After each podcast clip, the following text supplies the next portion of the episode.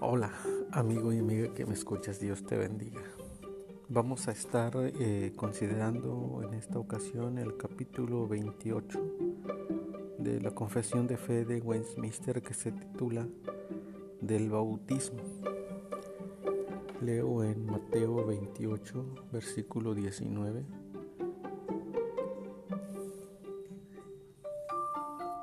Por tanto, id y haced discípulos a todas las naciones, bautizándolos en el nombre del Padre y del Hijo y del Espíritu Santo. Esa es la, la gran comisión de ir y hacer discípulos y bautizarles en el nombre del Padre, del Hijo y del Espíritu Santo.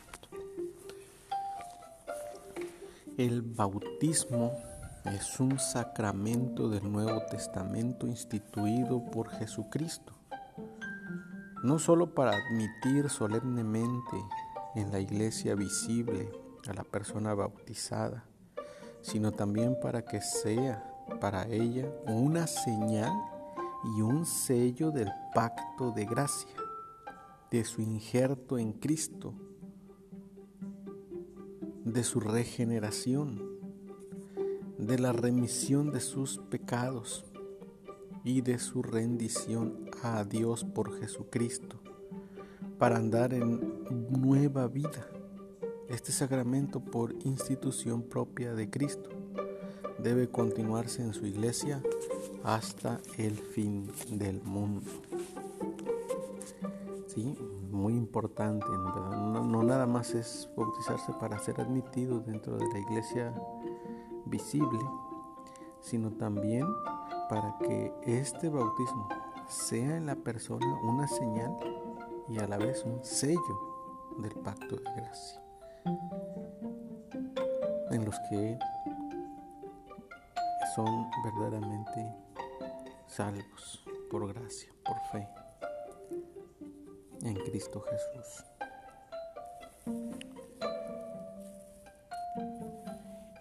El elemento externo que ha de usarse en este sacramento es agua, con lo cual ha de ser bautizada la persona en el nombre del Padre y del Hijo y del Espíritu Santo, por un ministro del Evangelio legalmente llamado para ello.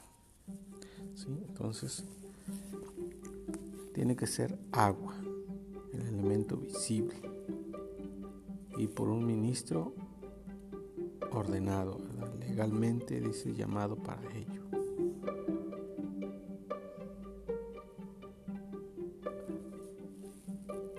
No es necesaria la inmersión de la persona en el agua. Sin embargo, se administra correctamente el bautismo también por la aspersión o efusión del agua sobre la persona. Si tuviéramos un estudio serio más detallado de los pasajes que hablan del bautismo, de los que directamente hablan del bautismo, nos vamos a dar cuenta de que en ninguno se está mencionando que se, se sumergió hubo, o hubo inmersión en el agua de la persona, en ninguno. Y más bien está dando la idea que se hizo derramando agua sobre la persona. Conforme eran los ritos antiguos testamentarios también de ahí se tomaron verdad no es algo que se vino a inventar el bautismo. Este porque sabemos que sella y significa promesas del Antiguo Testamento el bautismo tomó el lugar de la circuncisión. Ya ahora ya no es necesario circuncidarse, pero es, es bautizarse para formar parte del pueblo de Dios. Es el bautismo ahora. Entonces significa y sella la misma promesa que significaba y sellaba la circuncisión en el Antiguo Testamento pero agarró también de los de los este de las purificaciones. Como dice el salmista David, purifícame con hisopo y seré limpio. Entonces, ese de hisopo era unas ramitas, un manojo de ramas que mojaban y dejaban caer agua sobre la persona. Y es conforme a las profecías de Ezequiel. Derramaré sobre vosotros agua limpia, dice las profecías. En aquellos días, decía el profeta Ezequiel. Y cuando discutieron con Juan en el capítulo 3 de San Juan sobre el bautismo, era, estaban bautizando, dice, dice que los judíos discutieron con los discípulos de Juan sobre la purificación, y era el bautismo. Pero ¿por qué lo relacionaron? Porque pues externamente pues estaban viendo que era el rito de la purificación, dejar caer agua sobre la persona. Eso es lo que estaban ellos viendo, entonces por eso la discusión fue sobre eso, el rito de la purificación, pero en realidad lo que estaba haciendo es, eh, Juan era bautizando, dice. Y sí, también es la purificación, porque eso es lo que significa el bautismo, purificación. Que el Señor te purifica, oh Espíritu Santo, de todos tus pecados. Entonces, este, y si analizamos todos los pasajes que hablan directamente sobre el bautismo, sobre el bautismo nos vamos a dar cuenta que así es, pero no lo hacemos pues por causa de tiempo y por hacer estos este, episodios cortos capsulitas informativas. Bueno, continuamos. No solo han de ser bautizados los que de hecho profesan fe en Cristo y obediencia a Él, sino también los niños, hijos de uno o de ambos padres creyentes, como dice en Corintios, ¿verdad? Con que uno de los dos sea creyente, uno de los dos padres, el padre o la madre, dice vuestros hijos son santos. En Corintios, cuando habla, ¿verdad?, del matrimonio. Entonces por eso se debe bautizar a los niños, también porque la circuncisión en el Antiguo Testamento se circuncidaba a los niños al octavo día de nacidos. No esperaban a que tuvieran tantos meses o tantos años. Al octavo día tenían que ser circuncidados.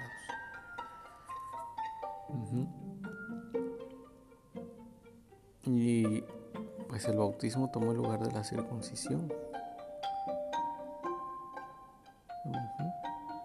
Recuerden que muchos, muchos no están de acuerdo, niegan que se bautice a los niños.